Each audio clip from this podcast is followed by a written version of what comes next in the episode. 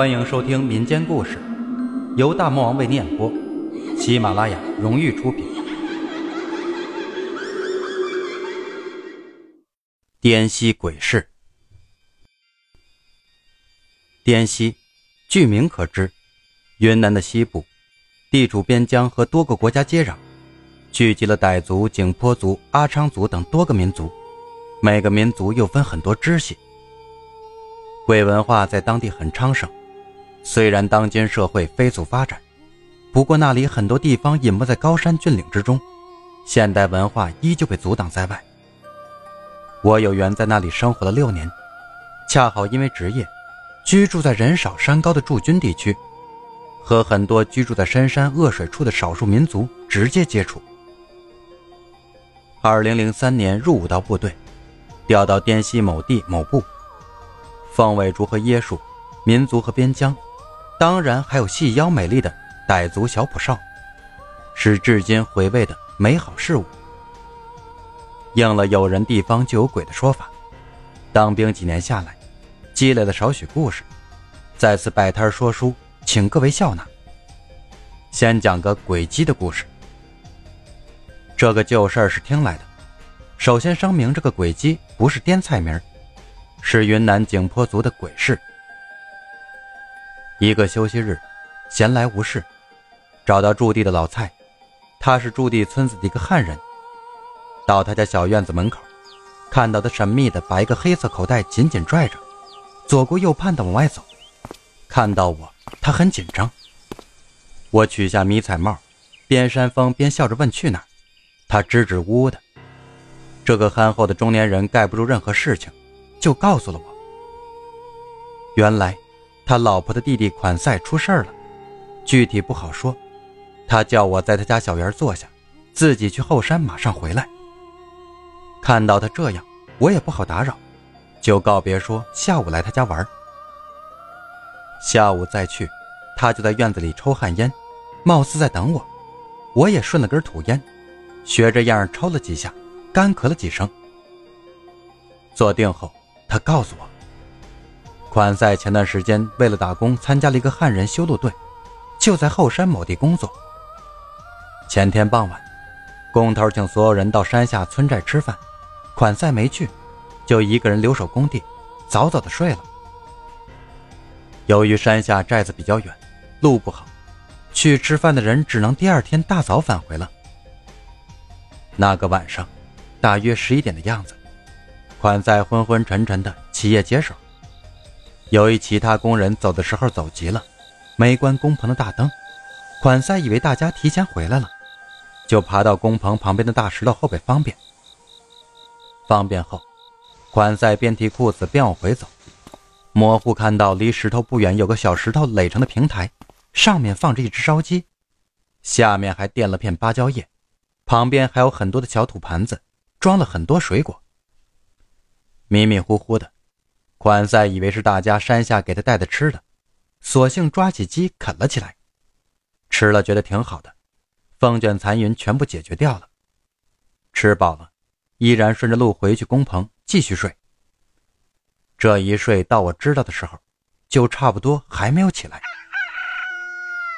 第二天大早，工友们闹闹嚷嚷都回来了，见款赛不在原地。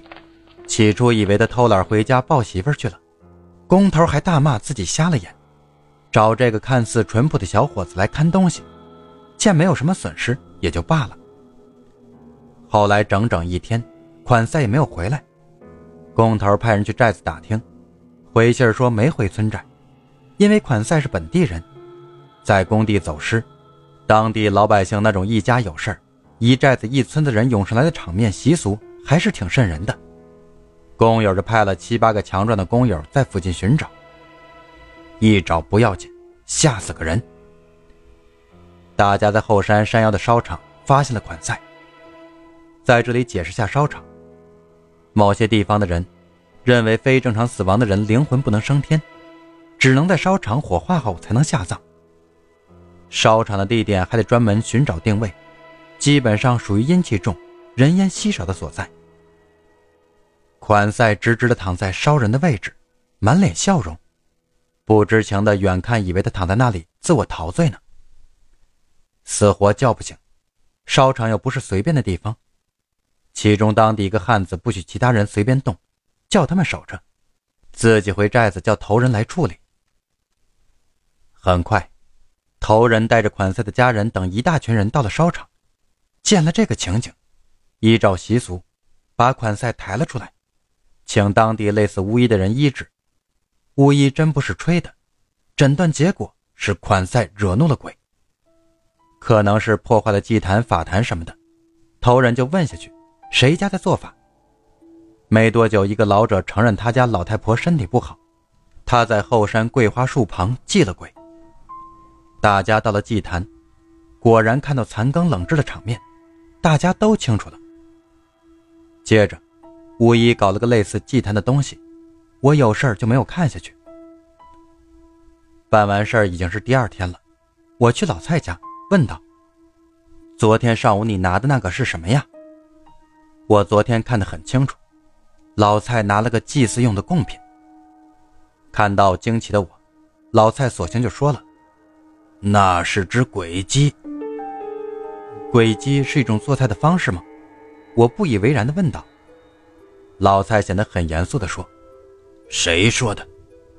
咱们这儿每家都养了，一般就是放养。”自家鸡孵出来后，让当地阿神师傅用秘法圈养一个月后取回，在自家养。不同的人家在鸡爪上绑上不同颜色的布条，以便区分开。而且每家一次只能养一只。哎，给款赛了，看来明年才能再养了。老蔡的话我理解，应该养鬼鸡可能有辟邪的作用。这下拿去解救款赛，家里应该少了个庇佑的物件了，可见这个鬼鸡在当地的作用。后来款赛苏醒了，老蔡重新求了一只鬼鸡庇佑全家。但是这件事给了我一个教训。我记得有次我在巡逻的时候，和战友在路边吃过一只摆在界河边的鸡，现在想想，一阵后怕呀。好在军威护体。不然可能后果很严重呢。好了，鬼姬的故事就讲完了，下期给大家讲一个我遭遇的可怕事儿。